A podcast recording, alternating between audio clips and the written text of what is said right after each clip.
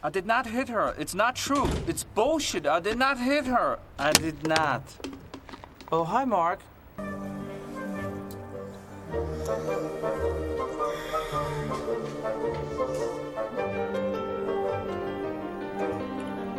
You, you're just a chicken. Chip, chip, chip, chip, chip, chip. You can come out now, Johnny. She's gone. In a few minutes, bitch. People are very strange these days. I used to know a girl. She had a dozen guys. One of them found out about it, beat her up so bad she ended up in a hospital on Guerrero Street. What a story, Mark. You are lying. I never hit you. You are tearing me apart, Lisa. You know what they say love is blind. How was work today? Oh, pretty good. We got a new client at the bank. We'll make a lot of money. What client? I cannot tell you, it's confidential. Oh, come on, why not? No, I can't.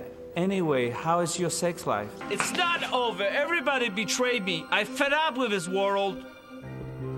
You can love someone deep inside your heart, and there is nothing wrong with it. If a lot of people love each other, the world would be a better place to live. Detrás del audio. Es un detrás de cámara, pero de audio. Un viaje a través de la música, efectos, ambientes sonoros, soundtracks, bandas sonoras, compositores, folies, información inútil pero interesante sobre la producción sonora en el cine y la televisión. Detrás del audio. Buenas noches. Hoy empezamos diferente. Empezamos de atrás para adelante, como debe ser, como corresponde un tema como este. Oh, hi, Mark. Oh, hi, Mark. Hi, Ale. Oh, hi, Alex. I did not hit her. I did not, Ale. did not. Bueno, buenas noches, Ale. ¿Cómo estás? Au, bien, ¿y vos? Sorry, es que tengo un cable aquí con unos audífonos que me acaba de dar un chuzazo. Espero que te, estés despierto, güey. Claro. Son descargas de electricidad. Hoy, Eh, hoy nos sentíamos tan seguros que nos brincamos el ensayo de media hora y entramos directo a transmitir en vivo. Sí, claro, ya, ya, ya hemos estado ensayando durante toda la semana, entonces, Exacto, ya- no hacen falta más. Y como nos gusta hacer películas malas, entonces Exacto. realmente preferimos improvisar. Exactamente, yo creo, creo que eso es lo nuestro. Bueno, eh, para todos los que se están conectando en este momento, Emanuel Salvador y Luis Eduardo, hoy vamos a estar conversando sobre ese tipo de películas que son malas, que son terribles. Unas, por algún motivo, bueno, unas son tan malas que definitivamente no las vemos, vemos hasta el trailer y ya nos vomitamos. Otras son mm, raramente malas que las vemos y, y nos apasiona, se, se vuelven a- uno se agarra hasta cariño a ciertas películas malas. Ah, exacto, exacto. Y, eh, y está otro, otro tipo de películas malas que aunque son malas, en todo el sentido de la palabra, generan mucho dinero. El, el término eh, ¿verdad? que se usa ahí es el ellos que le dicen el so bad, so good, ¿verdad? Sí, sí, sí, exactamente. Exacto. ¿Y por qué será? No sé, pero terminan haciendo un impacto cultural. No, que- que- que- eso, a eso, es, eso es córteme el audio, córteme el no hable. es que como, como no sirvió el chus eléctrico, tuve que Exacto. meter No, música. eso nos vamos a unos comerciales y volvemos. Bueno, y de hecho, con respecto a eso que estabas diciendo ah, del So Bad So Good, que tiene que ver un poco con la película con la que empezamos el programa de hoy. Exacto. Nótese que esta música Gladiador no estamos no, no vamos a mencionar Gladiador en esta lista, nada más que la música va apenas. Sí, no, lo- yo simplemente puse música al azar Exacto, de, de- eh. de- de películas, porque en realidad Puso la- el, el playlist de Spotify que tiene para matizage y lo dejó. No, porque es capaz que de repente aparece una película, una canción ahí toda violenta. No, no. Este no sé qué es para matizar, así que no, no. No, no, no lo copien. Hay, hay otro especial. hay otro que, que hice aparte. Bueno, la película con la que empezamos, o el extracto de la película que escuchamos al inicio, se llama The Room. Es una de las películas catalogadas más malas a lo largo de la historia. Wow. Pero tiene muchas particularidades. Primero, Wow. es una película de culto. Es una Sí. película que, que los cinéfilos ven. Exacto. Luego, es una película que generó cariño y generó cierto movimiento extraño, ¿verdad? de parte de la sí, gente. sí, eh. Y además, y ojo este dato, costó 6 millones de dólares la producción de esta película. ¿Por qué costó tanto? Porque el director compró las cámaras. Lo que habitualmente se hace es que se alquilan las cámaras, se produce y ya.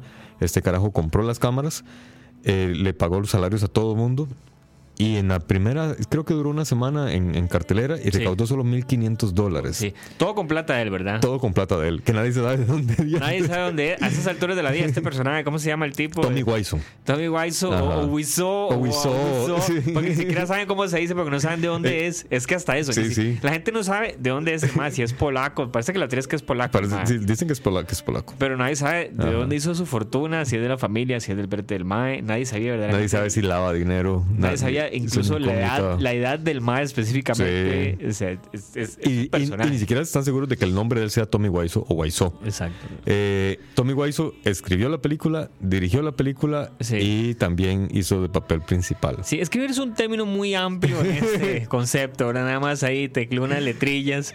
Pero Vean, sí, la- sí. En realidad, y, vean, eh, es una película que yo sinceramente se la recomiendo a todo el mundo. Ah, bueno, y de hecho, es tan mala que hasta hicieron una película De cómo de hicieron. cómo la hicieron. Sí. Y esta película de cómo la hicieron fue un éxito. Sí, Es genial, está más muy bien bien. hecha. Tiene las críticas, la, la- la han tratado muy bien.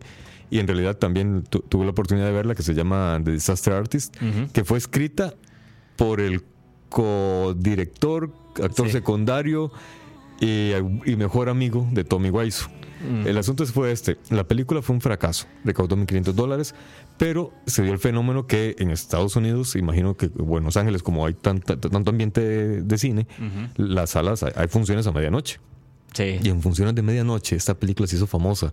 La gente se subía al escenario, mientras proyectaban la película, se subían al escenario y, y repetían los diálogos. Exacto. O, o se tiraban, hay una escena en la película en la que se tiran, que era una bol- bola de, de fútbol americano, no me acuerdo qué. Sí. Entonces la gente iba con la bola a la, a la, a la sala de cine y comenzaban a tirársela. Entonces comenzó a generar como mucho cariño. Sí. Fue donde se convirtió en una película de culto y fue donde comenzó a generar mucho dinero más bien. Ah. De- y de, de hecho, a ellos dos los han dado por todo el mundo. de- No solamente ellos dos, a varias gente Sí. de- de- del, Bueno, casting. pues de ahí para. los han dado por eh, todo el mundo en conferencias de películas de culto. Qué bueno, para cuando, cuando ganó el Oscar, creo que ganó eh, Franco, fue que ganó Franco, el Oscar. ajá. Franco ganó el Oscar. Eh, por la película subió con Wiseau a recibirlo, ¿verdad? Ah, bien, no, no que no dejo hablar, ¿verdad? que si ven esa secuencia, es buenísima, vean esa secuencia en los Oscars, porque Wiseau obviamente sigue siendo el Mae, es un personaje. Está Franco ahí hablando y el Mae se, se mete a hablar, Franco literalmente lo hace quitado. Es como, ¿En serio? es como papá, no se abuse. Sí, sí, O sí. sea, sí. usted está aquí, pero hasta aquí llegó. Pero es que es tan, tan elegante. No, y es que en realidad él, un- él se roba el show siempre. Sí, sí, sí. De hecho, en la en, en- en el documental, en o película, docudrama, docudrama de Disaster Artist, se ve cuando representan cuando Tommy Wiseau comienza a decir, porque la gente se burlaba de la película, pensaban que era comedia. Sí. Porque la película está mala que da risa. Sí, sí. Y entonces él dijo, ah, me alegra que se hayan reído. Yo sí, de- desde un inicio lo planeé así. Y no. en realidad, la, la película intentó ser drama romántico, una cosa así, pero salió risible. Eh, Eso sería, eso me parece interesante porque eso es hasta incluso, yo no sé si esto ya estamos agarrando una, una temática, una desviación de un nuevo tema que es cuando una película tiene un, un efecto que no era el que se esperaba, ¿verdad? Con los Sí. o sea, si, si yo quería hacer un drama pero me salió una comedia. Bueno, estoy Exacto. feliz, pero no era lo que quería. Entonces, ¿cuá- eh, ¿qué tipo de películas o, o- o ha generado eso, verdad? Exactamente. Y bueno, esa es la, la primera película que al menos personalmente les recomiendo ver, De muchos. que es The Room, y que vean también The Disaster Artist, porque explica, o sea, de hecho ambas, ambas producciones Sí. se complementan. Sí, sí. La- la- gracias a la primera existe la segunda y viendo la segunda uno entiende muchas cosas No, de la y- primera. Y el papel de, de- James Franco es muy Es bueno. genial. De- bueno, los dos Franco, los hermanos, son muy, Sí. muy buenos. El, el, el El del hermano que, que Eh. sí, el hermano de, Fr- de- de James Franco hace del amigo. del amigo de Tommy Wiseau. Sí, en realidad está muy bien. Está muy bien. Y esa película, como les digo, se la recomiendo por lo mala que es. Es que eso es. Hoy vamos a recomendar malas películas y cuando las vean, no quiero que nadie se quede porque es el puto. Son malas películas. Exactamente. Pero esa esa es el- el- la gracia, ¿verdad? Que son esas malas películas que de una forma u otra eh, generan eh, gracia. Pensemos como en lo que era el Mystery Science Theater del 3000, el programa este, Ajá. que básicamente son unos personajes viendo películas y basureando las películas unas tras otras. Básicamente eso es lo que yo les insto a ustedes que hagan cuando vean esas películas, ¿verdad? Vean, y además de eso, resulta ser de que investigando sobre malas películas me encontré que hay una gente que hizo un estudio sobre por qué hay gente que ve malas películas. No, no porque las hace. Exacto. En realidad, uno a veces hacen malas producciones porque uno es un chapa o porque algo pasó, no Exacto. sé. Pueden existir muchos motivos. Exacto. Pero ¿por qué hay gente que las va a ver? O sea, hasta DC hace no va a ser uno. Sí, exactamente. Eh, resulta ser eh, que dentro de las conclusiones a los que llegaron en ese estudio es que parece paradójico que alguien por voluntad propia vaya a ver una mala película. Sin embargo, eh, a pesar de que esta gente la- o nosotros las disfrutamos, en, que dice aquí, las películas basura aparecen como una derivación, como- perdón, como una desviación interesante y bienvenida de lo mainstream. Es decir, bueno. ¿por qué vemos malas películas? Porque tal vez estamos ya cansados de, de- de tanta lluvia que nos cae de películas famosas y conocidas. Sí. Por ejemplo, ¿cuántas películas tenemos de, de- de los Avengers? Una infinidad. sí. De hecho, buscando en la lista de malas películas, me, me encontré películas de superhéroes de, de- los Avengers también. Como los Cuatro Fantásticos, día. no, no, todavía peor. Sí, de los ochentas. Sí, sí, de Capitán América, Cuatro Fantásticos. Exactamente. Sí, sí. Eh, Hulk. Sí, muchas de esas películas de, de los Avengers que se hacían, que eran malísimas, las hacía este productor Roger Corman, creo que era. y las hacía con presupuesto de un millón de dólares, porque todas las películas que las hacía, las hacía con presupuesto de un millón de dólares. Y parte del punto, esas películas nacen de la necesidad de las productoras de no perder los derechos. Entonces es, yo Mm. necesito hacer una película en un plazo específico de tiempo o me quitan los derechos. Entonces le decían a ese mae, haga esta película, no importa, o sea, nadie, nadie la va a ver, nadie la va a ver. Nada más ocupo demostrar que hice una película para seguir manteniendo los derechos. Ah, Entonces, pues. de ahí salen estas basuras de Cuatro Ah. Fantásticos y Capitán América, que eran para seguir extendiendo los derechos, pero que de una forma u otra alguien las encuentra en una bolta y guardadas y, y las Sí, saca sí, al sí. mundo y entonces tenemos De hecho, la de Capitán América es horrible. es terrible, el, personaje y el es- escudo de plástico No, más parece una, una caricatura. Bueno, eh, aquí Julio nos dice que son las guilty pleasure, Las guilty exactamente, pleasure, exactamente. Hay ciertas películas que a mí The Room cuando la descubrí de- tengo que admitir que me reía, pero de pena, porque Sí, la sí, película me conquistó. Es tan mala que me conquistó. Luego Salvador nos dice que son tan malas que son buenas, efectivamente. Y eh, alguien de escucha me pone en, es esta parte cuando le sacan el diablo a la niña. Creo que eso fue de otro día. Ah, no, eso hace dos horas, sí. Perdón, eso es de otro chat. No tiene nada que ver con Sí, nosotros. sí, sí. Me quedé extrañado. Exacto, es. Yo decía que no hemos llegado a esa parte. Alguien que está en el futuro oyéndonos, pero sí. Otra de las conclusiones a las que llegaron en este estudio es que el público no es predomin- predominantemente masculino. Ah, Hay una gran afición femenina por este tipo de películas. Y que además de eso, la gente que ve mala- malas películas son gente realmente cinéfila.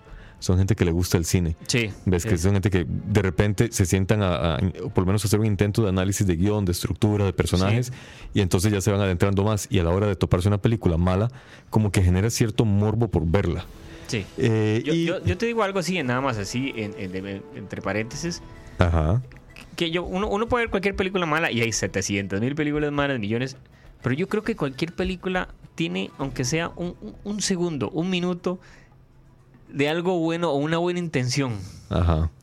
Entonces, si usted se toma el tiempo de ver la película, usted dice, bueno, hubo 120 minutos de basura, pero ese minuto Sí, uno sí, lo puede sí, rescatar y hacerlo en algo más. Yo creo que es el punto. Uno, uno se vuelve como esos eh, excavadores de chatarra y basura Pa- para pa- sacar cosas, ¿verdad? Para mí en The Room, la escena de I didn't hit her. Exacto. I didn't, I did did not. not, I did Esa not. bullshit. Eh, hi, Mark. Hi, Para mí Mark. esa fue genial. Exacto, hay cosas que te quedan. Yo creo que hay que, eh, bueno, nos queda la oportunidad. Hay un documental que se llamaba Cinemanía, eh, pueden buscar o Cinemaníacos o Cinemaníacos, que es básicamente eso que estás diciendo, de Ajá. gente que disfruta el cine y llegan un montón de la obsesión, porque es, bueno, el punto es que yo lo tratan como una enfermedad, pero no sé, es que vos tenés que literalmente ver todas las películas que han salido. Sí. Entonces, sí, sí, tu, sí. tu- tu obsesión o tu meta es ver todo. Que con Marvel ha pasado. Exacto, exacto, pero todo, todo, todo. Cualquier película que salga la tenés que ver. Y gente que ve literalmente, no sé, o sea, de las 24 horas del día ve 18, 19 horas del día viendo películas. Y sale de un cine y sale del cine. Y ahora con Netflix, me imagino que va a ser loquísimo, porque cuando vi el documental era antes de Netflix, ¿verdad? Así que- Sí, sí, sí, sí. pero entonces de, hay gente que de una forma u otra ve las películas. Cualquiera, ¿verdad? Exactamente. Y bueno, les voy a poner de fondo un soundtrack ya para ir cambiando porque realmente esta música está demasiado Exacto, está romántica. muy, muy. Para los fans. Estamos muy Braveheart.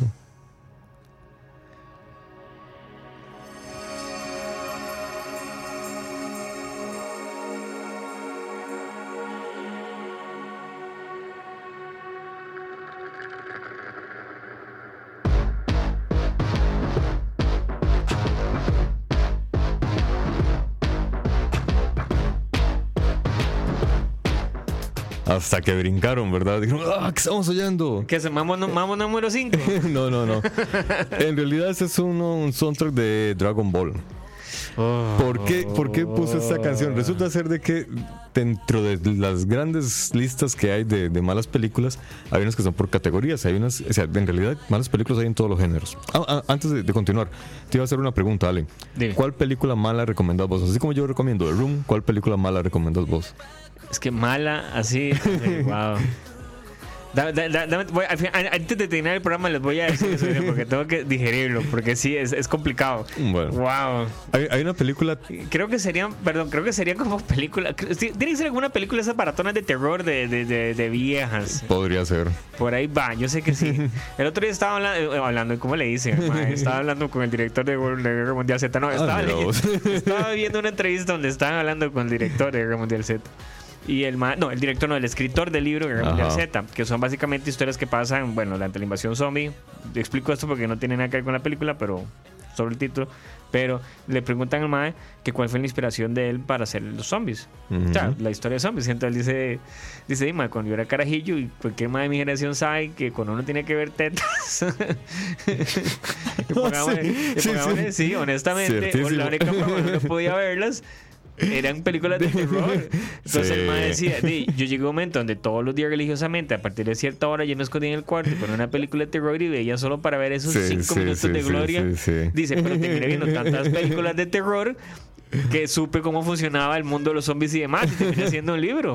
Yo, yo pensé que yo era el único. No, exacto, exacto. no- Nosotros teníamos un, un amigo que todos los martes a las 2 de la tarde, como no coincidíamos en horarios de colegio, Ajá. la- solamente coincidíamos los martes. Tres, éramos como un grupo de cinco amigos y tres coincidíamos los martes a las 2 de la tarde, estábamos libres. Ajá. Nos íbamos a la casa de este compa, alquilábamos películas de terror. Claro. A verlas, la mamá estaba ahí en la cocina haciendo sus deberes. Claro, la mamá cuando pasaba eran películas de terror. Exacto. Y de repente, exacto. y- pero lo, bueno era cuando aparecían Exacto. precisamente las tetas de las viejas. Pero no faltaba la escena de vamos todos a nadar al Sí, lago sí, sí, sí. desnudos". Preguntame cuáles películas eran. Preguntame las tramas, los nombres. a nadie le importa. Ninguna. Yo me acuerdo, claro que sí. Bueno, resulta ser de que dentro de, de- eh, como les decía, hay varios géneros de películas y las películas malas hay en todos los géneros. Dentro de las películas de acción me encontré una que se llama Dragon Ball Evolution del 2009 Ay, que costó no, no, 100 no, no, millones de dólares. No, no, no, no. Es Y fue un fracaso por todo lado. Las Claro. críticas la odiaron, los fans la vomitaron, no, reca- no, no Sí. recuperaron el dinero, en realidad fue detestable. Y esa sí que no tiene, esa no pinta que vaya a ser culto para nada, me parece. no, no, es que, no, no, es que, Es que esa molestó a los fans también. Claro, totalmente. O sea, respeto. Es que eh, es donde uno no entiende cómo hacen esa película. Pero la película, la película está mal grabada. o sea, Ujú. el maquillaje es terrible. No respeta para nada la fuente. O sea, con la cantidad de material que tenés de fuente, con la tecnología que tenés para hacer ese tipo de secuencias, porque las secuencias, o sea, las secuencias son complicadas, pero tenés la tecnología para hacerlo y no lo haces. Exacto. Sí, porque ya- de hecho ya desde años- muchos años anteriores ya se venían haciendo muy buenos CGI. Claro, póngase, a pensar en, en- en la secuencia, porque mucho antes de eso ya había pasado la última película de Matrix, cuando la gente Smith y Neo Ujú. pelean por toda la ciudad. Eso es una pelea de Dragon Ball. Sí. ¿Y ¿Cómo es que se hace eso Correcto. y no hacen esta vara? O sea, por Dios. Eh, no, es que no estaban los hermanos Wachowski detrás Exacto. seguramente. Perdón, las hermanas Wachowski. Ah, las sí, ahora son hermanas, Ahora sí, son cierto. hermanas. o sea, respetemos, son las Sí, hermanas. cierto, las me había Wa- olvidado. Ok, ahora son las Wachowski, ¿ok? Bueno, pero en aquel momento eran los hermanos, ahora son las hermanas. Exacto. Cucaracha dice Charnado son para apagar Ah. el cerebro y ver hasta dónde puede llegar la estupidez. Correcto. Hay un meme, una vez me llegó un dicho que me parecía tan divertido y se lo voy a decir a ustedes como frase motivacional que dice, si algún día ustedes sienten que sus ideas son una mierda, recuérdense que alguien algún día se levantó en medio de una reunión y dijo, ¿por qué no hacemos una película con tiburones en medio de un tornado? Y ahí está. Exactamente. Y ahí llevan cuatro películas. No, Así que- cinco. Cinco ya, Ya son cinco. Así que nunca menosprecien Sí. sus ideas. No, y así es, Cucaracha. Imagínate que por más vomitable que sea esa película, yo la he visto a veces pasando canales y me quedo un rato viéndola. Sí. Porque es, es- da risa, en realidad Sí. es estúpido. Sí. Ver que un- hay tiburones de medio de un tornado Sí. comiéndose gente, atacándola. O sea, no tiene lógica, Ahora, no tiene sentido. Yo, creo que la diferencia tal vez con esas películas, digamos, con este canal, con Sci-Fi, que es el que después hizo como meca dinosaurio contra el pulpo no sé qué, y eso es que yo creo que ellos están conscientes de la falta de seriedad de sus películas. y ellos Pero saben que hay, un, que, que hay un nicho que las está viendo. Exactamente. Por algo llevan cinco películas de esas. Exacto. Entonces, de, fuck it, yo la hago. O sea, Sí, exacto. sé que esto es mi target y, y hay algo muy importante y en todo esto que es a mí lo que eh, yo creo que hay que entender o, o no sé cómo procesar. Que no importa el producto que vos hagas, hay alguien que lo ve. Hay alguien que lo va a ver. Hay alguien que lo ve y, Y no lo solo lo ve y lo va, lo va- le va a gustar, lo va a compartir, lo va a recomendar Sí. y te va a seguir. Es que y, y esa voz va a hacer que otra persona por allá también haga lo Y mismo. entendamos, es que, y más ahora, ¿verdad? Que el mundo es tan abierto, entendamos que nuestro mercado, si uno publica lo que sea, tenés un mercado de 6 billones de personas. Correcto. Con que le gustes el 1% de la población, Ya, ya, ya, ya tienes plata para otra película. exacto, por, por, por lo que sea, porque son basuras, pero ahí, es que gustos hay gustos, ¿verdad? Y bueno, además de Sharknado, hay una serie de películas. Estamos en, la- en la- en- el minuto de karaoke. Exacto. Hay, o- hay una serie de películas que se pusieron de moda a raíz de Sharknado. Están Los tiburones de la nieve, Los tiburones del asfalto ¡Wow! y había otra que no recuerdo. Ah, Los tiburones de la arena.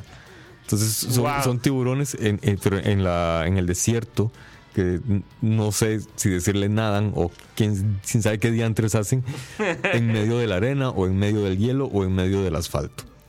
Y eso gracias a Steven Spielberg que inició esta moda ya por los 70 Exacto. con Tiburón 1, que fue una gran película. Exacto. Gustó mucho y, y de hecho él hizo unos, unos trucos de cámara que no se hacían en cine, que es este movimiento que, no, ¿cómo es que? No recuerdo el nombre técnico, que es como un dolly in y zoom out al mismo tiempo. Que Ah, la sí. persona se acerca pero el fondo se aleja. Sí. Eso se hacía en video, pero no se hacía en cine. Fue Steven Spielberg en Tiburón Sí. que vio, tu- tuvo la visión de notar que este es un, un movimiento de cámara muy dramático.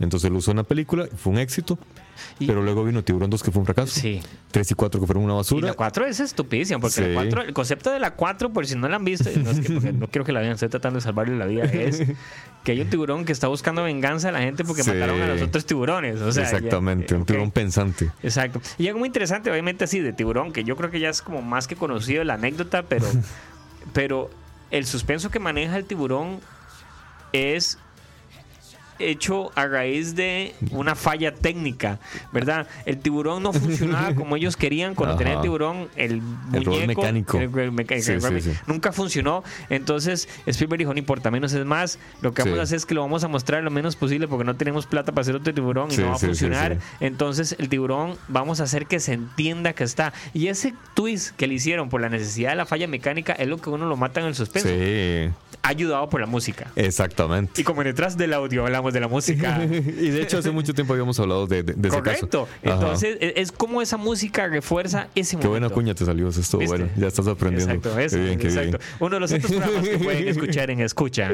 Sí, hubo un programa precisamente donde mencionamos el caso de... de- eh, fue el, el programa que hablamos de los leitmotiv, que de hecho el taran, taran, taran, taran, es un leitmotiv.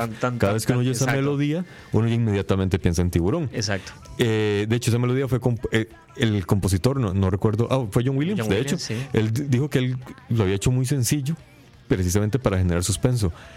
Según leí, Steven Spielberg al inicio no le convenció hasta que ya lo vio montado y ya Claro, dijo, es este que- era, este era el toque. Claro. Es que y es ahí fue donde de- John Williams comenzó a explotarse como el gran maestro que es Después, vio- después se vino Star Wars, se vino Indiana Jones y vuelve a ser Sí. loco. y Después tole- ET, bueno. Y después sigue haciendo trabajos porque quiere, nada más. Exacto, y porque ahora le hace porque le da la gana, ¿verdad? Bueno, eh, y así es, Julio. Julio dice de que Hollywood arruinando una obra de Oriente. No es la primera vez, desgraciadamente.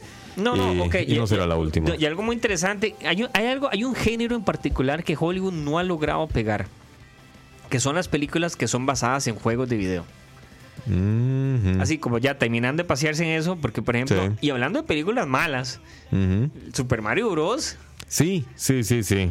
Es- Eh, es, es, eh, ese es otro adefesio. O sea, Dragon Ball ni siquiera ha sido Sí. la primera cosa que han destruido de Ahí, Japón. ahí, ahí, digamos, en el caso de Mario Bros, yo creo que fue un error de mercadeo o, o- o de, o de elección de público meta, porque los que crecimos con Mario Sí. con- y jugando Super Mario, fuimos a ver la película, porque Sí. fue nuestra infancia. Sí. Eh, Y es una película completamente infantil. Sí, no tiene nada que ver con el juego, pero yo creo que uno nunca, la- nunca, nunca, nunca le reclamó eso. nada. A veces es como, "Ah".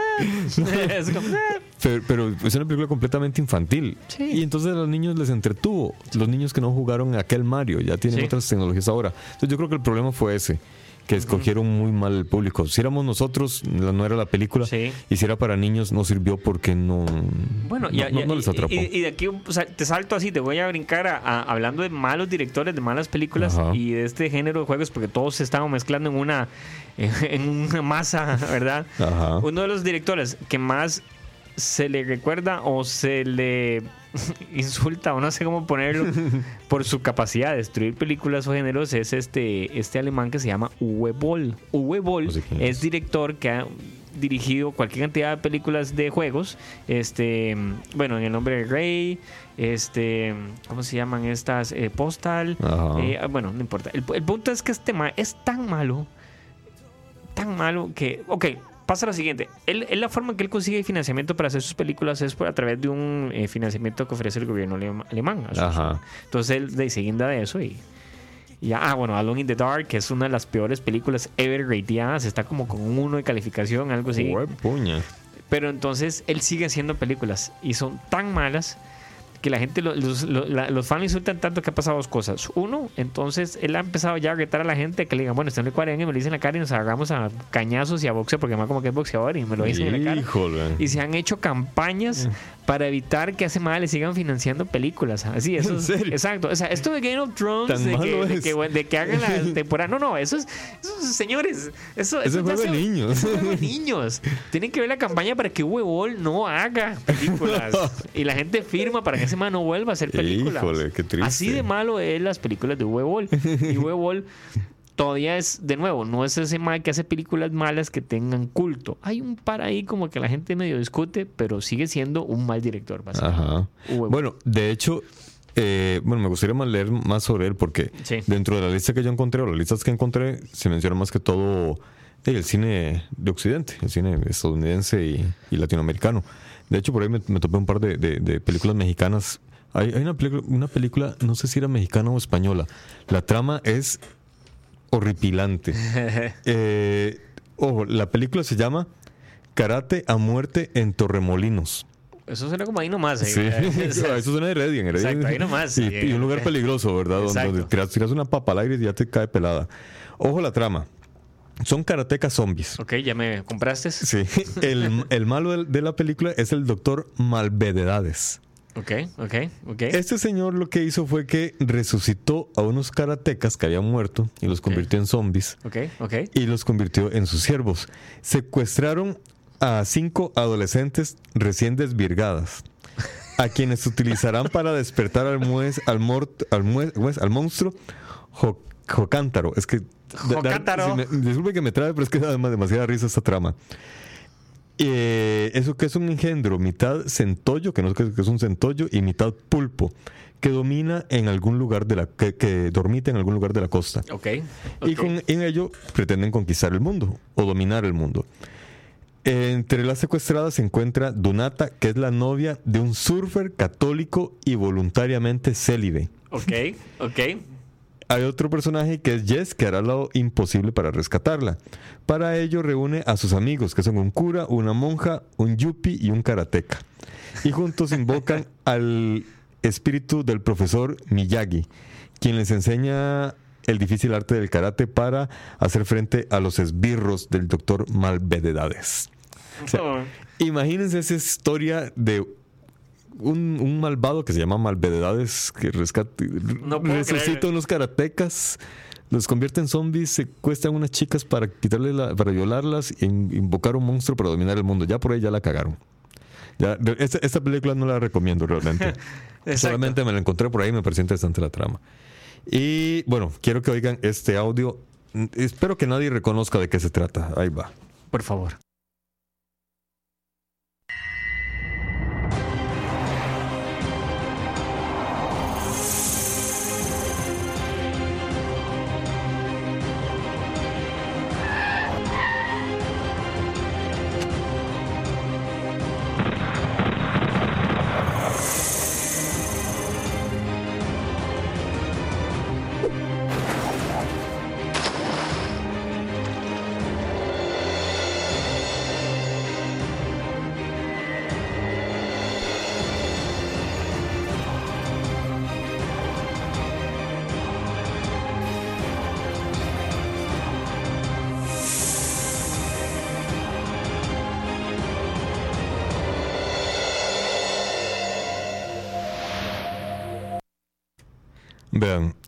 Este es un éxito que viene muy pronto. Se llama Sharkarántula versus Sharkospion. Sharktarántula versus Sharkospion. Es una tarántula tiburón contra una un tiburón escorpión. Bueno, también pueden verse. Uy, no, no, no, no. Ahí- Para que vean cuán bajo podemos caer todavía. También le recomiendo el trailer del Velocipastor, ¿verdad? que el Velocipastor es un pastor que el mal lo atacan y entonces el mal en la noche se convierte en un raptor, un Velociraptor. Y no es broma. Ay, sí, trailer, cierto, sí, exacto. cierto. Ya me acordé de esa película. Exacto. Entonces, sí, o sea, sí, sí, sí. De nuevo, o sea, no sé quién se levanta y dice un día, "Uy, es una película donde un sacerdote se convierte en un Velociraptor, pero, Pero será bueno, un eh, éxito. esas son est- tramas estúpidas. Pero por ejemplo, hay tramas que por lo menos se, se presentaron interesantes y no salieron bien. Sí, O historias, volviendo a, lo- a los. Bueno, vos mencionabas los, los videojuegos, pero en el caso de muchas fábulas que llevan al cine también son un fracaso. En el caso de Avatar, el maestro del aire, que es una Oh, caricatura muy sí. conocida. Sí, es cierto. respetada, ti- tiene una trama muy interesante de un niño que domina los elementos. Y llegó un, un director que empezó increíblemente bien. Exacto. Empezó haciendo películas de altísima calidad y como que ha venido a Eh. menos, a menos, a menos. Exacto. Y agarró la historia de- de- del, del maestro del aire y la descuartizó. Qué extraño. ¿Cómo, La cómo película salió horrible. Eso es otra cosa interesante. Uno no hubiera esperado jamás que. Bueno, también es que es un poco confuso, ¿verdad? Es decir, ¿quién se levanta un día y dice, no, es que este mae Shalaman es el mae perfecto para hacer ese tipo de películas? Sí, alguien que ha hecho películas de suspenso. Exacto. ¿Quién se levanta un día y dice, no, es que este mae es? O sea, créanme, confíen en mí, caballeros. Sí, sí, sí. Y bueno, otra película terrible también que también tiene que ver con animales que es Anaconda. Pero oigan, en, en el elenco está Jennifer López. Grandísima actriz. Sí, sí. Mentira. sí En sí, realidad, exacto. una Tiene- terrible actriz. Exacto, exacto. Que exacto. siga con, su- con sus bailes y sus cantos. Igual mm, Exacto. ahí le va muy bien. Eh, Eric Stoltz, que no sé quién es. Owen Wilson, que se caracteriza por ser mal actor en malas películas. Eh, aunque salen películas entretenidas. A mí me gusta una que sale con Jackie Chan. Que... Sí, claro, las de Shanghai Ni- Nights y Shanghai Sí, Kids. sí, exactamente. Pero él para mí es un mal actor. Sí. Pero bueno, ahí la- lo, lo usan en varias Bueno, la películas. de Wes Anderson, de la de los Tenenbaums, es ahí el... Ah, esa no la vi. Sí, eh, pero No la cuando lo dirigís ahí, el, el- se- El- algo le sacan. Oh, wow. Luego Ice Cube. Bueno, y en Zoolander me hace disculpar, pero en Zoolander, señores. Bueno, en Zoolander que sale Adam Sandler. Ah, no, ese es con, Eh, no, eh, ese Ben es Stiller. con Ben Stiller. Exacto. Bueno, Ben Stiller también se caracteriza por salir en películas. Pero es un buen Bastante director. malitos. Él es un buen director. O sea, Sí. digamos, Tropic Thunder es muy bueno. Tropic Thunder es una buena película. Y el papel de Tom Cruise ahí es Sí. espectacular, señores. No todos, todos los todos personajes están muy buenos. Pero yo creo que es eso, porque ellos hacen una burla de exactamente ese tipo de Ajá. cine, ¿verdad? Robert Downey Jr. Sí. Ahí, ahí la vez pasada había un meme, una jugada que decía, bueno, si Iron Man... Decían, bueno, ¿a qué actor hubieras escogido para interpretar a Robert Downey? Digo, a, a Iron Man si hubiera sido negro. Y alguien pone, Robert Downey Jr. Por Dios.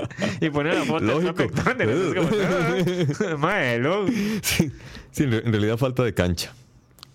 Este, a ver, ¿qué, qué, qué ponemos de música de fondo? ¿Qué te, qué te gusta? ¿Qué te gustaría? ¿No les pasa que cuando piensan en Selena se imaginan a Jennifer López? Uy, sí, es que, bueno, Na, tal vez en, lo- en lo- en- en el bad acting o en, el, o en la mala música. ¿Qué te diré? Es un poco de todo. Ah, yo pienso en otras partes de ella.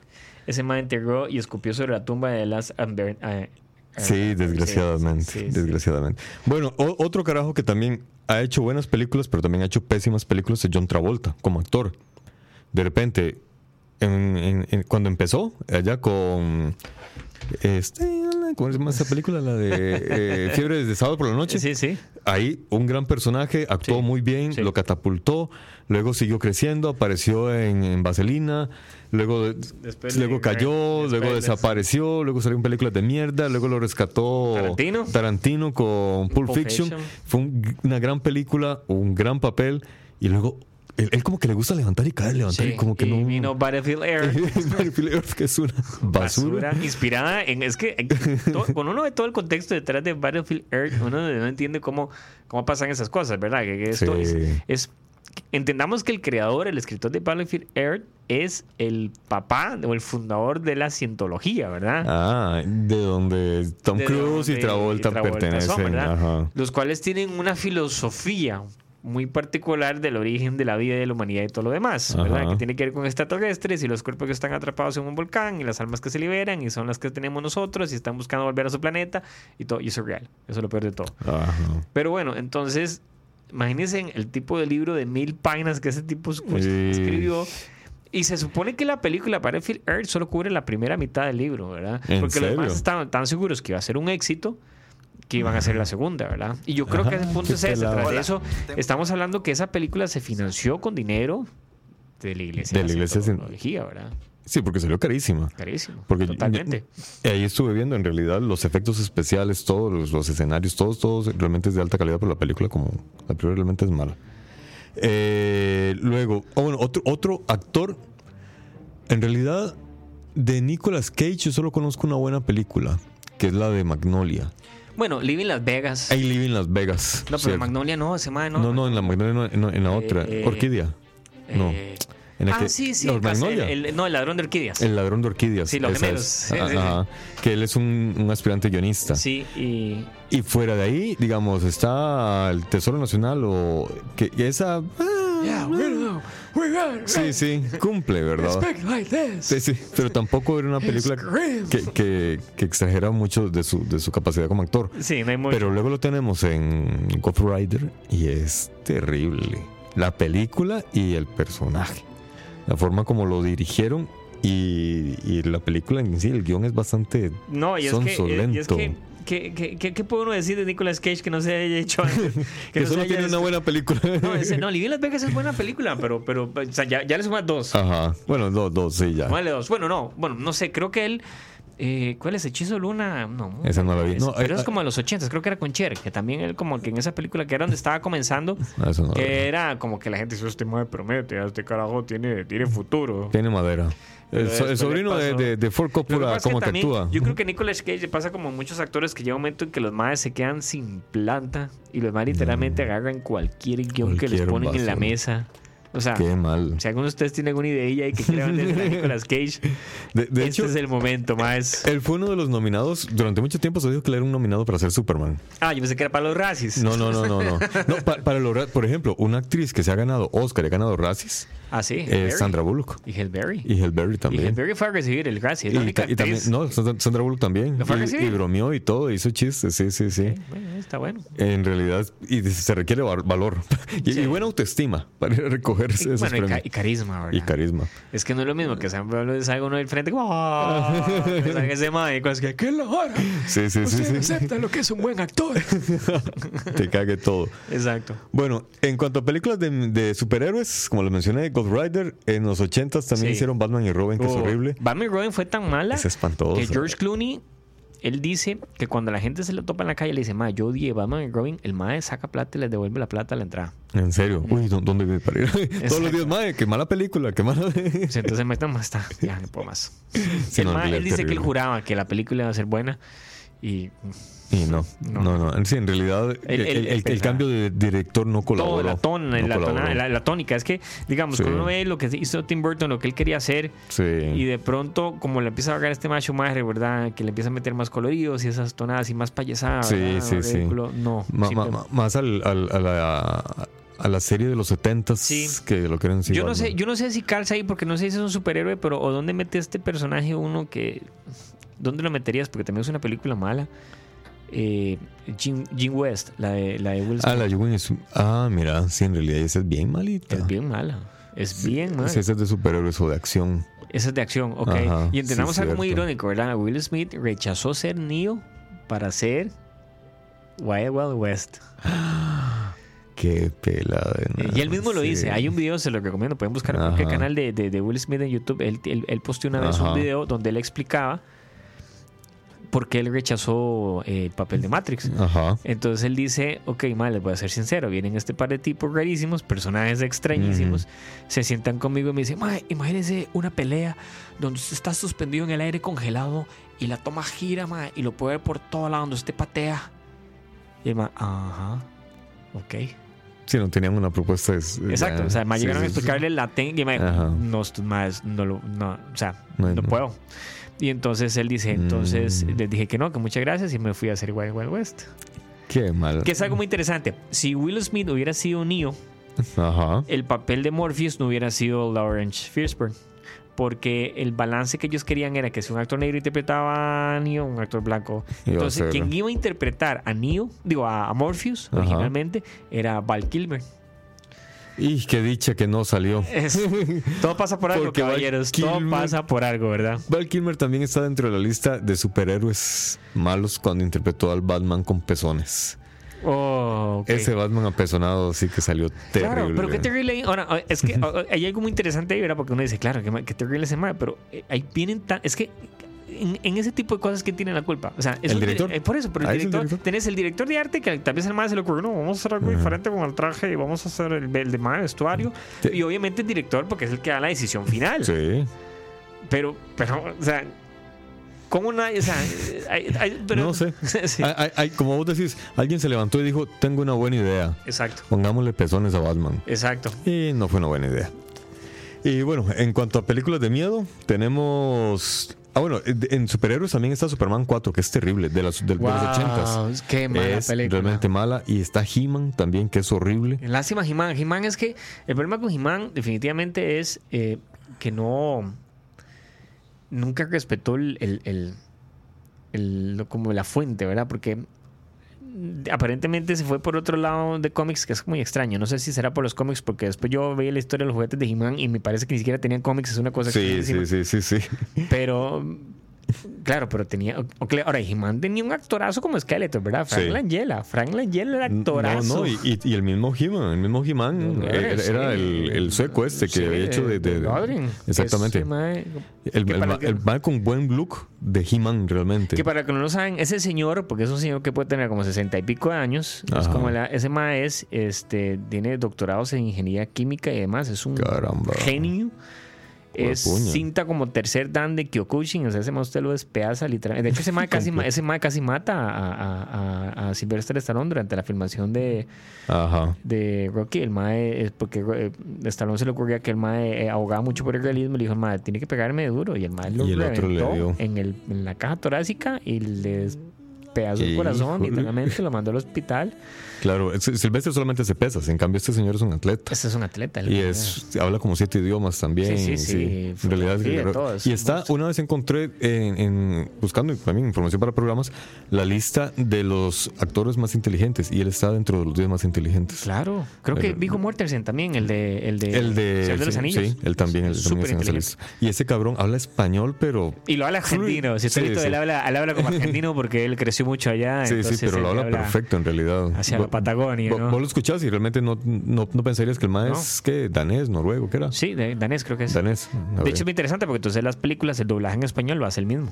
Ah, excelente. Entonces uno ve la voz de Claro. hablando, hablando como así, no, mira. Y pasa otro cheque. Sí, nada exacto. tonto, nada Para, tonto. Hidalgo, Hidalgo, Sí, sí, sí. mira. Sí, sí, sí. Bueno, eh, aquí comentarios, por ejemplo, eh, hay gente que se que transforma. Hay gente muy trastornada en el mundo. Sabes que te- tengo el chat incompleto, no sé a qué se refiere Sandoval con eso. Ah, Por cierto, les recomiendo el canal que se llama Te lo resumo así nomás. Ah, sí, yo he visto ese canal, Te lo Sí. resumo así nomás. Es muy bueno, es muy divertido. Es del argentino también, que habla Sí, sí. ¿no? Sí, yo vi, yo vi los resúmenes de Game of Thrones, estuvieron divertidísimos. Sí, sí, Sí, no, pero ha- hace muy buen trabajo ese cabrón. Exacto, Y- mucho respeto y Iván Drago, por supuesto. Sí. Además de que si no lo respeta, te va a reventar el hocico, pero. Aún me duele esa película, se enteró de sus... Ah, bueno. 60 Seconds, Gone in, Gone in 60 Seconds de Nicolas Cage, claro, esa en la que roban los carros. Sí, sí, es cierto, esa es buena. Sí, Con es cierto. Eleanor, Ah, no me acordaba de esa. Ajá. Y luego dice Sandoval también que uno sabe que una película es mala cuando sale Owen Wilson, así lo que te decía. Wow. Él, él tiene un- él Wow. escoge las películas malas Oh, y ahí va, wow. dice voy. Wow. Lo que hicieron con los Duques de Hazard fue detestable. Una película horrible y el personaje de él también, o sea, nada que ver con el original de la serie. Bueno, no, y, y Starkey Hodge también. Starkey Hodge, también malísima, malísima. Eh, dice igual de Sandoval que Ben Affleck es otro ejemplo como actor. es- sí, es- pues, como actor. eh, Como actor es un buen director. como actor es un buen director, exactamente. Sí. Y. Ah, bueno, sí, sí, es cierto que interpreta a Iván Drago, aquí nos menciona Sandoval. Y Arjona dice hincha fanático de San Lorenzo Vigo. Sí, en realidad. Hincha, ¿cierto? Es cierto. ¿Cierto? Ajá. Muerte. A ver, seguramente fue donde, donde pasó sus, sus días argentinos, sus años Ay, qué argentinos. grande, ¿no? Eh, bueno, películas de miedo. La novia de Chucky. Yo no la vi, de hecho. No, no, no, no tuve el valor. ya, ya con solo el título ya, ya me pareció que, que no iba a perder mi tiempo. Troll 2, la- esa la vi, Wow. pero esa creo que, que, fue- que en YouTube está completa o no sé en dónde la vi. La vi en la carrera porque la empecé a ver por curiosidad y está horrible, es estúpida. Entonces medio la terminé. Lo, lo que pasa con Troll 2 es que los trolls dan risa. So- son tan feos y tan mal hechos que dan risa. Eh, esta no sabía que existía. Este es del 65. Frankenstein contra el monstruo del espacio. por ese nombre tiene cara de ser algo de Ed Wood, ¿verdad? Posiblemente. De esas películas de Ed Wood, que por si no saben, Ed Wood está considerado literalmente el peor director de la historia de todos los tiempos. Se De dio hecho. de hecho, se le dio el reconocimiento así, bueno, no se le dio, creo que no se le dio, pero se hizo oficial el reconocimiento que él es oficialmente el peor director de todos los tiempos. Y él tiene, dentro de la lista de las 10 peores películas, él tiene dos. Así que ya saben, si quieren saber de, de, de- sí. de malas películas, Ed Wood. Frankenstein y la otra tiene ese plan una es eh, eh, que también, perdón, que está la película de Tim Burton sobre Ed Wood. sobre ¿verdad? Ed Wood con muy Johnny buena, Depp. muy de hecho. buena, muy que, buena. sí, que- y que es un buen homenaje. Es un buen a él. homenaje. Y bueno, Ed Wood tiene dos películas terribles que son la de El Plan 9 de, de- el espacio del exterior. espacio exterior y la de eh, Glenn or Glenda, Ajá. que él mismo la actúa. Y me huele que ya y tenemos Frankenstein. sí, sí, sí, sí. Y tenemos un Frankenstein. Exacto, no, no, pero sí, Glenn con Glenda, claro. Es que yo creo que él era, él, él- él era el Él era travesti. travesti, exacto. Y, en la película él lo evidenció. Y la actriz que participó, que al parecer era una actriz de renombre, como que no logró entender muy bien cómo era el rollo y detestó la película. Porque como que no quedaba claro exactamente cuál era el rollo de si el personaje era travesti o si, o si realmente eran dos personajes diferentes. Entonces como que ella Claro. no, no, no, nunca supo cómo encontrarle. Eh, hay una película que es mala, la original es mala. Hicieron no homenajes, pero le hicieron sátiras Ajá. eh, y también son malas, que son la secuela de Twilight. Wow. Que las películas originales son para adolescentes, entonces ya uno que ya es Sí. mero huevón, ya esas películas como que uno no, no, no, no les encuentra gracia, Y ¿verdad? yo, y yo no les digo verdad, o sea, pero es que para mí la fuente, ¿verdad? Los libros tampoco son como que la cuna de literatura Sí, en la eh, occidental, si- si- ¿verdad? Si Así las películas que- están basadas en los libros, como que... Exacto, o sea, no, pues, No se podemos mucho. esperar mucho de la fuente, ¿verdad? O sea, no es George Martin escribiendo Juego de Tronos, ¿verdad? O sea, un vampiro que se pone in- incandescente con el sol, así es la trama, creo, ¿verdad? Algo así. ustedes están conscientes de que ese va a ser el nuevo Batman, ¿verdad? Según las negociaciones, ¿verdad? Bueno, si lo tomo como parámetro, esa película, qué madre. Pero hay que ver, porque Ay, pero él- supuestamente... Sí, buenas. y supuestamente estas nuevas películas de Batman con, con ¿cómo se llama este carajo? El que viene ahora. El este, que viene ¿no? ahora, sí. Pattison. Pattinson. eh, Robert Pattinson. Al parecer, el- las nuevas películas de Batman se van a basar en, en otro Batman, en uno que es más del más joven. Creo que es cuando, cuando comienza a ser Batman. Ajá. Todas las películas que hemos visto de Batman es cuando ya es Batman. ¿Verdad? Pasa del niño que sube el trauma y luego cuando ya es Batman. Supuestamente este es cuando él está en ese proceso ya grande en el que intenta... Que se jala tortas. Y que se jala torta, exactamente. Que es un Batman más delgado, más joven, Pollo. más pollo. O sea, insisto, yo no le tengo fe, Yo sinceramente. tampoco, pero bueno. Pero bueno, al rato y funciona. Por ahí leí una crítica de Umar que decía que, que lo mismo decíamos de Sí, Ben Affleck. Batman Year que, One, pero que- no sé. pero a mí realmente, o sea, Ben Affleck No sé. lo que tenía era el físico del Batman viejo. Yo te digo, ya, sí, nada más. Julio dice que es Batman Year One. Yo te digo, Julio, que a mí me parece que ese más serviría si fuera como Batman 2099, que era el del futuro. Y... Exactamente, que era todo delgado y Exacto. todo. Sí, sí. Ahí tal vez podría funcionar, pero hay que ver si, si se refieren a ese Batman. Eh, luego tenemos una película de romance que se llama Jiggly. Que es con Jennifer es- López. y Ben Affleck. y es un buen director, ¿verdad? Martin Brest. Bueno, Sí, pero la película, la trama es absurda, es rara ok. y de- realmente también no, no sé si ustedes mal. están conscientes cuál es la trama, pero básicamente en- entre la premisa es que este man se enamora de Jennifer López, que el personaje de Jennifer López es lesbiana, gay, si no me equivoco. Y entonces él está convencido de que él la puede enamorar y Pero él es un asesino. aparte a- de a eso, exactamente, que es un Ajá. asesino, Y entonces se enamora de una lesbiana y, que- y la quiere, y le quiere... di- digámosle, convertir. Es que ya, ya se terminó, ya, ya. ya. Exacto, es extraño, por eso no sé cómo Sí, explicarlo. po- Porque no, no es. O sea, sí, el que es gay es gay. O sea, ¿qué vas a hacerle? Exacto, yo no, o sea, ¿Para dónde más agarras? Pero bueno, de- digamos que en esa época todavía se tienen esas creencias. Eso mismo. Luego, encontré una lista de malas películas por años.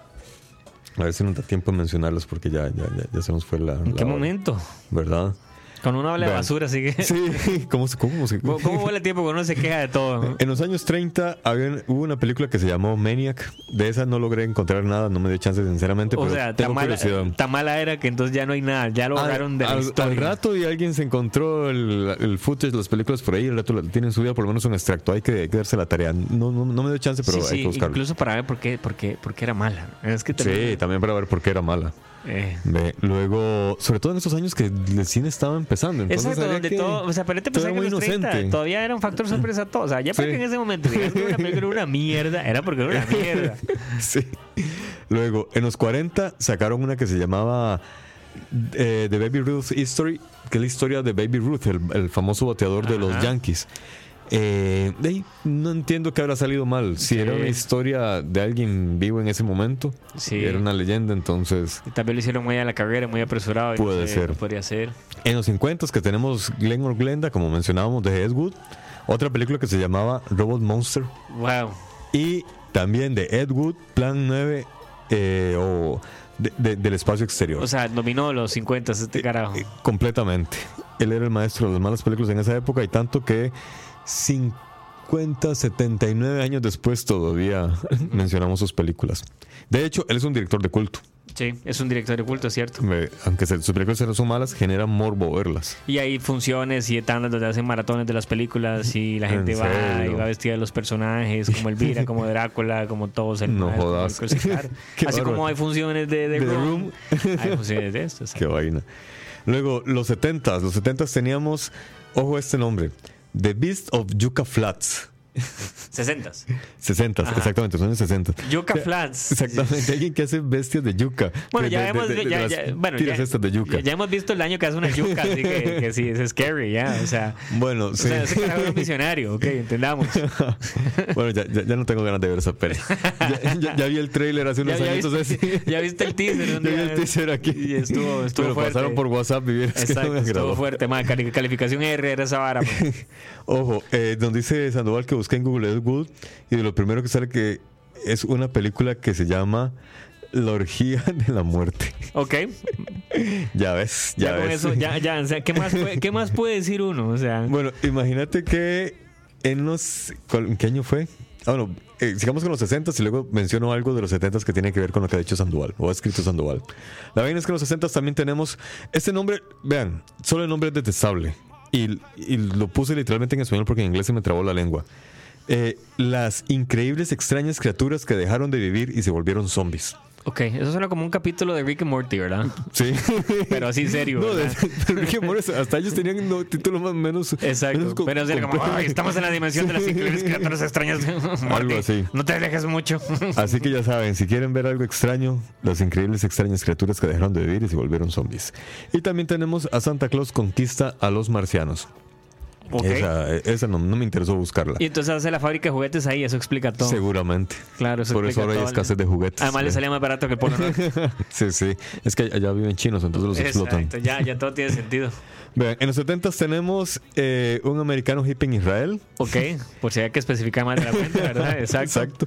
Otra que se llama Bat, con T. Ajá. Bat Pussy. Ok, el vampiro pussy. o El sea, vampiro que es un Pussy. gato- es un gato vampiro, hay, que ¿será? ver, hay que ver cómo es esa, no, no, no, no la entendí. Sí, porque si ustedes buscan en otro lado, creo que eh, tengan cuidado cuando busquen Bad Pussy, porque yo creo que el- en Pornhub aparecerían otras Exacto, cosas. les van a salir un montón de cosas que traten de no estar en el bus y van a buscar eso ahorita. que tal vez no sean tan malas. Exacto, exacto.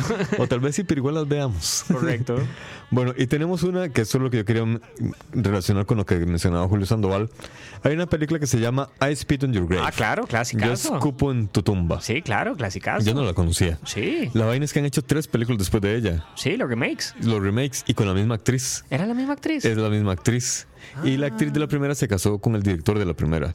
Ah. Ve, como que hubo un, un- un- un enamoramiento. Ahora, esta película lo que tiene es rara y, y fue censurada muchos años en muchos países Sí. porque se considera que es extra violenta Sí. eh, y también tiene escenas de constantes escenas de desnudos que Sí. de- de- en aquella época era, Bueno, era violación, es que parte de la violación, la la violación. violación de la mujer, era que la violan y la violan y la violan y la violan y la violan y la golpean y la golpean y la golpean. Exacto, y eso fue lo que censuraron, de hecho. Claro, después la madre se venga y golpea, golpea, golpea y mata, mata, Y matemática, de hecho, por eso se llama así, porque es una venganza. Ella llega y mata a a los que la Que de hecho violaron. me parece más violenta las venganzas en las nuevas que en las viejas, ¿eh? Ah, ¿en serio? sí, son muchas más. Porque los 70 tienen limitaciones técnicas, ¿verdad? Ah, bueno. En cambio ahora, ah, titos. Ya ves, ya ves, ya ves. Sí, no sé que habían tres, solo había visto dos. Sí. Por, por asuntos de, sí. Hay otra más reciente. Sí. Hay una del. ¿Qué? 2010 y algo. Eso es- Wow. Es sí. bastante nueva. Y Calígula. Eso en los, en los 70. Calígula, claro, clásico. Calígula Sí, hecha por Bob Guccione, el, el Bob Guccione, que era el, el productor, el, el dueño de Penthouse. Pero esa es de culto también. Claro. Calígula sí es una película de culto. Claro, y el Bob Guccione, él básicamente él era el papá de los tomates de Penthouse y él dijo, yo siempre he querido, mi meta es hacer una película mainstream porno. De su ídolo. Exacto, y porno, y la hizo. Le hizo Calígula. Y de su Calígula, o sea, no estamos hablando de... oh, oye, es Malcolm McDowell, ¿verdad? Híjole. Malcolm McDowell es Calígula, ¿verdad? Híjole, cualquier actor, weón. Exacto, es una película muy extraña, o sea, ustedes la ven, la trama es muy extraña, está altamente de secuencias que no tienen nada que ver a violencia, sexo, a una Mm. trama y, y se nota que McDowell no tiene la mayoría qué está haciendo ahí, o sea, que el mal le ofrecieron un cheque en blanco y además dijo, bueno, Ah, plata y chicas, voy. exacto, que la película la desarmaron, la volvieron a armar, es es rara, es rara. Eh, Killer97 nos pregunta, ¿llegó tarde? Sí, de hecho llega 57 minutos tarde y casi nos vamos. Exacto. Bueno, en los 90s, ah no, estábamos en los 80s, que salió Howard the Duck, que es una animación horrible, Que es un personaje de Marvel, ¿verdad? que es un personaje de Marvel, que salió Marvel. en uno de, de los... eh, en, en- en los postcréditos salió una de las películas, no Sí, recuerdo en bueno, cuál. de- de- bueno, es que no sé si voy a espolear esta parte. No, pero digamos que en esta última película los Avengers sale también en un momento. A ver, entonces, co- como Sale que- muy rápido. de- o sea, no de es hecho, como que van el, a... el rumor es que quieren rehacer otra película con él para rescatarlo, porque saben Sí, que la cagaron. Sí, Pero están, están, están barajándolo. Luego, como ya les mencioné, Superman 4, los Hobblings, que esa, no sé qué es, y Mac and Me. Ay, Mackie Me, esa creo que es un personaje. Uy, no, esa no es. Esa no es la que será con Whoopi Goldberg, no. A ver, Julio Sandoval nos- dice que es en Guardianes de la Galaxia donde sale. Sí, cierto. Sí, es al final exacto, de Jardín de Guardianes de la Galaxia. ajá. Que la tiene el coleccionista. Sí, exacto. Luego, eh, en el 2000, ya habíamos mencionado la película de Battlefield Earth con John Travolta, patrocinada por la Cienciología. Luego hay una que se llama Ballistic. Ajá, X eso, versus eso es. Ether. Eso es Antonio Banderas, son Antonio asesinos, Banderas. un duelo de asesinos entre ellos. eh, Son, uno es Antonio Banderas y la otra es. Emma, ah, no, sí. Lu- Lucille Lu- Liu. sí, la, la, la, la chinita que sale en Ángeles de Charlie. Los Ángeles de Charlie, exactamente. Sí, y también en Kill Bill. Sí, nunca la vi, pero. fue- Ángeles de Charlie, yo intenté ver la primera y no. no, a mí, no, no, o sea, no, me- lo logré. no, no, yo tampoco lo logré. Luego, ¿qué más tenemos? Tenemos, bueno, ya mencionamos a Gigli, y luego, ojo este título, Sex, no, no Six, Sex Life of the Potato Man. Wow. ok, esa sí que no la conocía, pero para nada. Eso sí es un descubrimiento. Para nada, pero bueno, ahí está ese, ese Para título, los que lo quieren googlear, buscar. ya saben, Sex Life of the Potato Man. La vida sexual de los hombres patata. De los hombres patata. Y Joder. luego la eh, Gatúbela. Gatúbela, que salió malísima también. Lástima, porque la actriz muy guapa, muy buena, pero la película es terrible. es terrible. La, la- la terrible. trama es absurda, el, el guion no tiene lógica, pero bueno. Y hay una que se llama Disaster Movie, que Ajá. esa no sé de qué va. Disaster movies son como estas películas, eh, andan en el mismo, en la misma gama de Vampire Suck, la de Ah, Twilight. Son esas películas que son como que tratan de ser burla De otras películas. de otras películas. Entonces Disaster es una burla de las películas de. Pero Ah, es que ok. El problema es que son tan mal hechas. Sí. Qué mal hechas. Todas estas películas So- tienen so- una inspiración barata en lo que alguna vez fue dónde está el piloto, dónde Sí, está el policía, exactamente. pero muy mal hechas. Es que ahora solamente tiran gags, tienen chistes inconexos. Exacto, Antes se había como- int- intentaban seguir una, una línea dramática. Ahora, Correcto. ahora para nada. Y luego, ya en esta última década, tenemos Birdemic. Vean, es horrible. No, no sé si han oído de esta película, Birdemic. Para los que se, o hayan investigado un poco sobre cine, en los años 70 Sherlock, eh, no, Alfred Hitchcock, Sherlock Holmes iba a decir. Alfred Hitchcock hizo una película que se llamaba Birds, que fue un éxito en su época, asustó y, y la gente que estudia cine ve, ve las películas de, de Alfred Hitchcock porque son buenas. Resulta ser de que en el 2010-2011 des- deciden hacer un remake que se llama Birdemic. Ojo, en el 2010, que ya existe la tecnología, o sea, hasta la persona con la computadora más sencilla puede hacer una buena animación. Correcto. Hicieron una basura. Eh, cole, cuá. Con una trama también espantosa. La idea es correr y correr y correr con unos pájaros grabados en no sé qué, no sé si pantalla verde o grabados en el parque. Están mal recortados. Siempre son el mismo, gru- el, el mismo grupo de cinco pájaros. Los usan siempre y se mueven tiesos. O sea, es detestable realmente. Luego, eh, bueno, la que ya habíamos sí. mencionado, la, la de El último maestro del aire, que de ahí sí desgraciadamente la cagaron. Eh, hay una que se llama Bucky Larson, No nacido sé. para ser una estrella. Yo vi el trailer. Es como Dumb and, and- and Dumbest, la, la película Ajá. de, de Jim Carrey y el, y el otro cabrón, pero solamente que aquí solamente hay un personaje que es extremadamente bien idiota. Ok, ok. ¿Ves? Entonces, Ok. no, la película realmente no, no, no, no ayuda por ninguna parte. Y por último, para mí, Jack and Jill. este es un criterio muy Sí. personal. Pero No se, me gustan sus películas, no Se- me gustan sus personajes. se, se está convirtiendo en el rey de las malas Se películas. está convirtiendo en el rey de las ma- malas películas como actor y es Adam Sandler, que sale en Jack and Jill. Sí. Que tras Como de eso- dos personajes. Eh, eh, un hombre y una mujer. Exacto, gemelos. Eh, y ya el Pacino hace uno de sus peores papeles en toda la vida. Si se puede decir más. ¿Por qué el Pacino aceptó Yo- participar yo no en esta entiendo, eso es película? como- ¿Cómo, llega ese Adam Sandler y se sienta al Pacino y le dice, ma, esta es una oportunidad para burlarte de vos mismo? No sé si es como la forma en que se lo vende y ma, genial, eso es lo que necesito. Mira, yeah, that's Sí. what I. Sí, sí, seguramente sí lo hizo. No, pero es que, exacto. Es, o lo agarró borracho en un mal momento. Yo sí no te sé. confieso que a mí, digamos, en el principio de, de Sandler, digamos, el, el cantante Oz en- al principio me, me- me divierte, me divierte. Sohan me divierte, me divierte, esa es la verdad. Ajá. Pero lo que está haciendo en Netflix ese madre, las producciones que el madre saca en Netflix son terribles. Sí. Sin contar esto, Jack and Jill, ¿verdad? Sí, no, porque eso es antes de, de Netflix. Por eso, para ya- sin contar Sí, esto, sí. exacto, que esto ya viene, creo que Mm. este es mi hijo también, la otra que tenía, no sí, sé. este es mi hijo también. Wow. Y Yo no sé. Y pasa es que el problema es que Netflix le paga un platal al MAE para no Sí. sé cuántas películas. Ridiculous Six es una estupidez. Ahora, a mí lo que me parece interesante de él, no solo. Digamos que es lo que le, le rescato, es que son tramas algo interesantes. Es que por eso, tiene como Eh, una pues, premisa. ti- ti- Tiene historias que uno dice, uy, madre, suena bien la historia, pero no son bien desarrolladas. Diego, el de la hora de la paja, estaría altamente ofendido por ese Adam Sandler. ah, no, Diego lo ama. De- de- seguramente se está yendo el programa ahorita. Mañana me va a putear. A No la oficina y me va a es, es como Tell Me Selma con, cuando le hablan de MacGyver. Por ahí. Exacto. Por ahí. MacGyver. Sí. A ver, no me hables mal de MacGyver. El, Exacto, el man. viejo, ¿verdad? El de Exacto, ahora. el MacGyver. MacGyver. El de ahora no, pero el Bueno, viejo sí. hay una película que no está ahí, se menciona, pero Ajá. que me parece que también en su momento, eh, eh, que es reciente, una que se llama la película 43, Movie 43.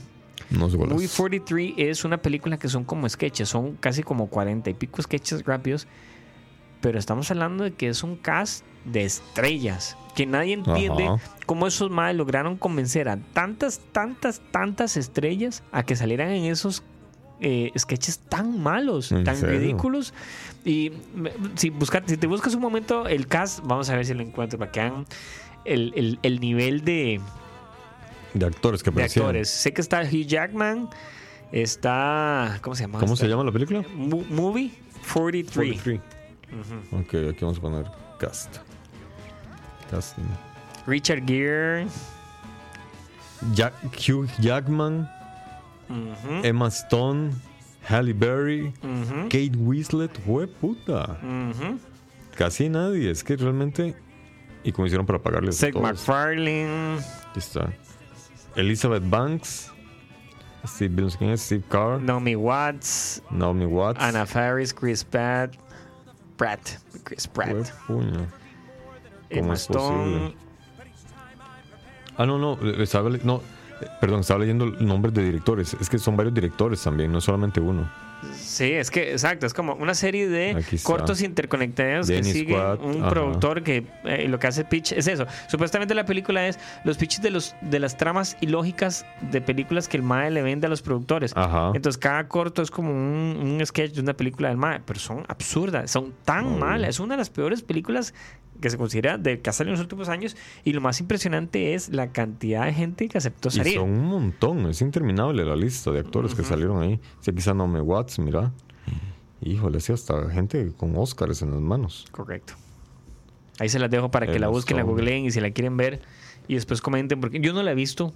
Sé, estoy- sé- sé que la fama de esta película y la gente lo que dice eso, ¿verdad? Como, Uma Thurman. sí, sí, sí, es que... Híjole. No, me- yo no sabía de la existencia de esta película. Habría, que, Exacto. habría que buscarlo. Exacto, se ha perdido en... en- en- Mira, híjole, no, y la lista sigue. Sí, pero ¿cuántos, cuántos actores aparecen? exacto. Bueno, eh, de se nos fue la hora ya.